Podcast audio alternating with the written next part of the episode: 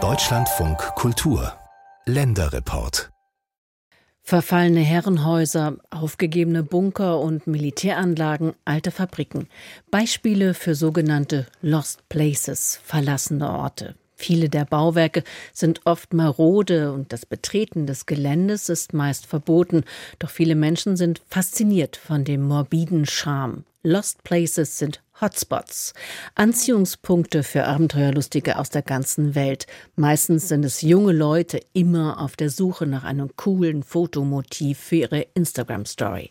Gerade in Berlin und Ostdeutschland gibt es immer noch viele Lost Places, Relikte des Mauerfalls 1989 und der damit verbundenen Zeitenwende.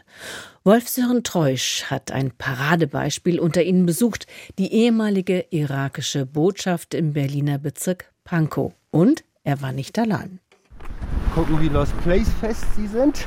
Ein beherzter Sprung über den Zaun. Hier lang, wenn sie dazu bereit sind. Ein kurzer Fußmarsch auf glitschigem Untergrund, neben uns ein schmaler Bach, dann noch ein Sprung über den Zaun. Wir stehen in einem zugewucherten Garten. Er gehört zur ehemaligen irakischen Botschaft in der DDR. Christian Bormann hat es genau so schon einmal erlebt, vor bald 33 Jahren, im Februar 1991. Er ist damals elf. Stehen plötzlich vor der Botschaft, die komplett eingerichtet und eigentlich im Betrieb war, aber ohne Menschen. Weil wir nicht wussten, der Irakkrieg war ausgebrochen und die Bundesrepublik Deutschland hat die Botschafter aufgefordert, sofort das Land zu verlassen. Weil die getan haben. Dort standen Kaffeetassen mit eingetrocknetem Grund drin. Jedenfalls, wir sind als Kinder hier an den Zaun. Der frisch verlassene DDR-Plattenbau kommt Christian und seinen Freunden wie gerufen. Sie suchen einen Ort, an dem sie nachmittags abhängen können. Auf der Steintreppe zur Terrasse finden sie den Schlüssel fürs Gebäude. Als sie drin sind, kommen sie aus dem Staunen nicht heraus. Die Tresore waren damals alle verschlossen. Beeindruckend waren Plakate. In dieser Botschaft standen diese drin mit Konterfei von Saddam Hussein in der Größe. Wir waren am Tag da, in der Nacht war der CIA da. Wir haben mitbekommen, dass die Tresore, die am Tag verschlossen waren, den nächsten Tag aufgeschweißt waren. Ich habe dann praktisch alles, was dort an Fotomaterial war, Diplomatentankkarten von Shell und Ausweisen, Reisepässen. Das habe ich damals alles an mich genommen. So, jetzt geht's rein. Durch ein offenes Fenster im Souterrain steigen wir ein in die Botschaft. Jetzt, und jetzt stellen Sie sich vor, als ich als Kind in diese Lost Places hier bin. Ja, wir haben heute Handys, wir können uns Licht machen und wir können fotografieren. Als Kind bin ich in diese dunklen Keller gekrochen, äh, mit nicht mehr als einem Feuerzeug und meistens nicht mal einem Feuerzeug. Mit zwölf haben sie nämlich kein Feuerzeug dabei. Also. Was für Christian Bormann damals noch Abenteuer ist, wird ihm später zur Berufung. Gezielt sucht er verlassene und leerstehende Gebäude auf, Davon gibt es nach dem Fall der Mauer genügend in Ostberlin.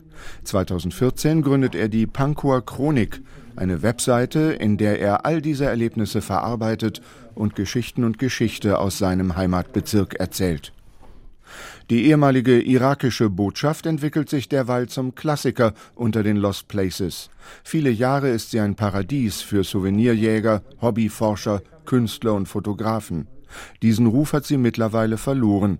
Heute ist das Gebäude entkernt, der Keller ausgebrannt, die Mosaikkunstwerke im Treppenhaus teilweise bis zur Unkenntlichkeit zerstört. Dieses Gebäude hier ist so berühmt, dass es für richtige Lost Placer völlig uninteressant ist. Hier kommt der Nachwuchs. Leute, die 12, 13, 14 sind. Dieses Gebäude ist leicht zu erreichen, leicht reinzuklettern. Also da gibt es denn tatsächlich Klassifizierungen von Lost Places. Hier haben sie wirklich Partykinder drin oder eben Brandstifter, die sich dann daran ereifern, wenn sie alle drei Wochen ein etwas größeres Feuer legen. Diese Lost Places, die machen den Ämtern Stress. In diesem Fall der Bundesanstalt für Immobilienaufgaben, denn Eigentümerin des Grundstücks ist die Bundesrepublik Deutschland. Die Republik Irak hat ein unbefristetes Nutzungsrecht, das sie nicht nutzt, das aber weiterhin gilt.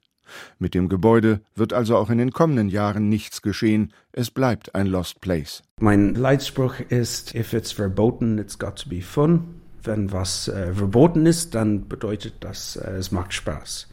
Auch Kieran Fay will hinter die Kulissen der verlassenen Abandoned Places blicken.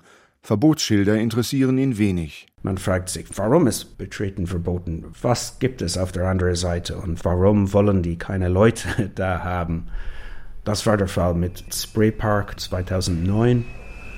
War eigentlich der erste Ort, den ich besucht habe.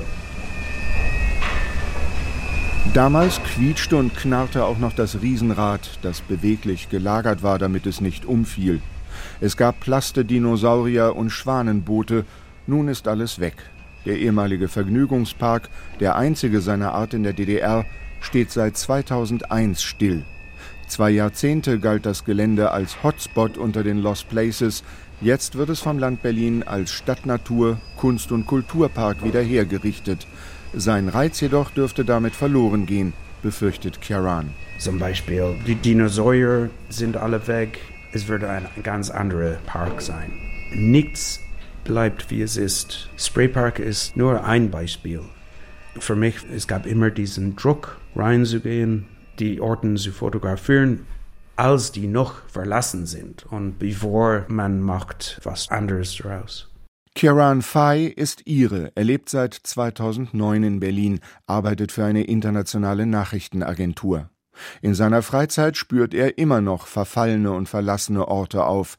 Er hat einen Blog im Internet, Abandoned Berlin, vom britischen Guardian vor einigen Jahren mal zu einem der besten Blogs der Welt gekürt. Mehr als hundert verwaiste Orte hat er auf seinen Streifzügen durch Berlin und Brandenburg dokumentiert, auch unbekannte Plätze wie die Heilstätte Grabosee in Oranienburg oder eine Tankstelle in einem Kreuzberger Hinterhof. Gefährlich wird es einmal im April 2020, als er das ehemalige Führungszentrum des Oberkommandos der Nazi-Kriegsmarine nördlich von Berlin aufsucht und seine Neugier ihn in einen engen Bunker tief unter die Erde führt als ich da war, war es spät Nachmittag. Und ich hatte das Gefühl, dass ich nie wieder rauskommen würde. Der ganze Bunker war feucht und man konnte diese Drip, Drip, Drip vom Wasser immer hören. Ja, ich hatte Angst, dass ich die Licht von draußen, ich konnte das nicht mehr sehen. Und wenn es dunkel wird, dann hatte ich das Gefühl, okay, dann ist es vorbei. Aber ich habe endlich dann doch die Ausgang gefunden ich habe das dann überlebt. Manchmal ist es doch besser, nicht allein zu gehen. Ja. Die Liste der Lost Places, die nach Jahrzehnten des Verfalls endgültig verschwinden, wird länger. Dazu gehört neuerdings ein Ort, der noch immer in fast jedem Top Ten Ranking kursiert, das Institut für Anatomie der FU Berlin. Da war ich auch, ja, ja, klar. Wo ehedem Leichen seziert wurden, entstehen heute Wohnungen. Auf den einschlägigen Internetseiten der Lost Place Fans werben viele aktuelle Artikel weiterhin für den Besuch des Instituts. Dabei wird schon seit zwei Jahren gebaut. Arno Specht war vor sieben Jahren dort. Man hat die Seziertische noch gut gesehen. Das war ein sehr spannender Ort, aber er war auch damals schon relativ zugesprüht mit viel kaputten Fenstern, viel Müll drin und so. Man hat auch gemerkt, dass es beliebte illegale Party-Location gewesen. Hat ja einen gewissen Charme auch. Abends sauft und kiffen in der alten Pathologie auf dem Seziertisch, dass das die etwas erlebnisorientierteren Jugendlichen aus der Umgebung anzieht, ist ja naheliegend und so sah es auch aus dort. Arno Specht ist Pressesprecher der Stadt Tuttlingen, tiefes Baden-Württemberg. Eine Region so wohlhabend und sauber, sagt er, dass jedes verwaiste Gebäude nach kürzester Zeit entweder neu genutzt oder abgerissen würde. Dass es gar nicht mal so weit weg von uns völlig anders aussieht und ganz andere Welten sich auftun, hat mich neugierig gemacht. Seit 2010 hat er mittlerweile acht Text- und Fotobände veröffentlicht über Lost Places oder, wie sein Verlag sie nennt, Geisterstätten in Berlin und den fünf neuen Bundesländern. Einen neunten Band hat er in Arbeit. Als ich damals angefangen habe, da war das Thema Lost Place ein Nischenthema. Wenn Sie heute mal bei Amazon Lost Place oder Urban Exploration eingeben, zeigen Amazon, glaube ich, tausende von Treffern an. Und Sie werden unzählige Bücher finden. Also es gibt mittlerweile, glaube ich, keine Region Deutschlands oder Europas, wo es nicht ein Lost Place Band gibt oder ein Lost Place Bildband. Man tut sich schon schwerer, an diesem Markt zu bestehen, als in den ersten Jahren, wo das fast schon so ein Alleinstellungsmerkmal war und wo Arno Specht noch viel ungläubiges Staunen in seinem Freundeskreis hervorrief, wenn er von seiner Leidenschaft erzählte. Die Zeiten seien vorbei, sagt er, das Thema sei kommerzialisiert. Es gibt geführte Führungen, es gibt geführte Reisen. Sie können in großen Möbelhäusern Fototapeten mit Lost Place Motiven kaufen. Also spätestens, wie mir dann mal meine Mutter ein äh, Exemplar der Apothekenumschau mitgebracht hat, wo was über Lost Places drin war, war mir klar, also das Thema Subkultur ist jetzt durch. So. Wie gesagt, was die Museen haben möchten, geht an die Museen. Zurück in den Berliner Bezirk Pankow. In seinem Keller verwahrt Heimatforscher Christian Bormann Fundstücke aus der Umgebung.